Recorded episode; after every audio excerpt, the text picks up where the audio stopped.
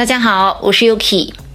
世界杯正如火如荼的进行着，到目前为止，三十二支球队已经悉数亮相，小组赛的第一阶段已经全部结束了。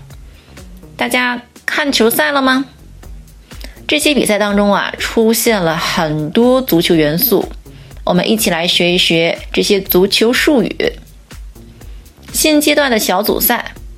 Group stage, group stage，点球，penalty kick, penalty kick，也称为 spot kick, spot kick。绝杀，last gasp goal, last gasp goal。乌龙球，own goal, own goal。任意球。 free kick, free kick，帽子戏法，hat trick, hat trick，爆冷，to cause an upset, to cause an upset，这是个冷门儿，我们可以说 it's an upset, it's an upset。犯规行为，foul play, foul play，角球。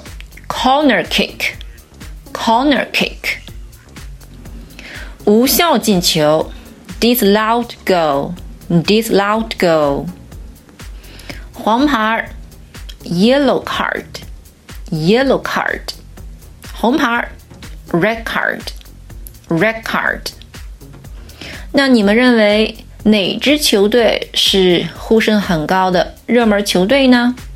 A favorite team a favorite team or a favorite team, a favorite team。到目前为止呢，我们还没有发现黑马 dark horse, dark horse。OK，我们简单的了解了几个足球术语，接着呢，学两个关于足球的表达。One, a game changer, a game changer。 字面意思是指改变比赛形式的人或行为，引申为能对目前的政策或者是想法产生重大影响的事情或者步骤。So let's hear an example. This new contract with the states could be a real game changer for our business. 和美国的新合同可能对我们的业务产生决定性改变。This new contract with the states could be a real game changer for our business. Two. To blow the whistle on someone. To blow the whistle on someone.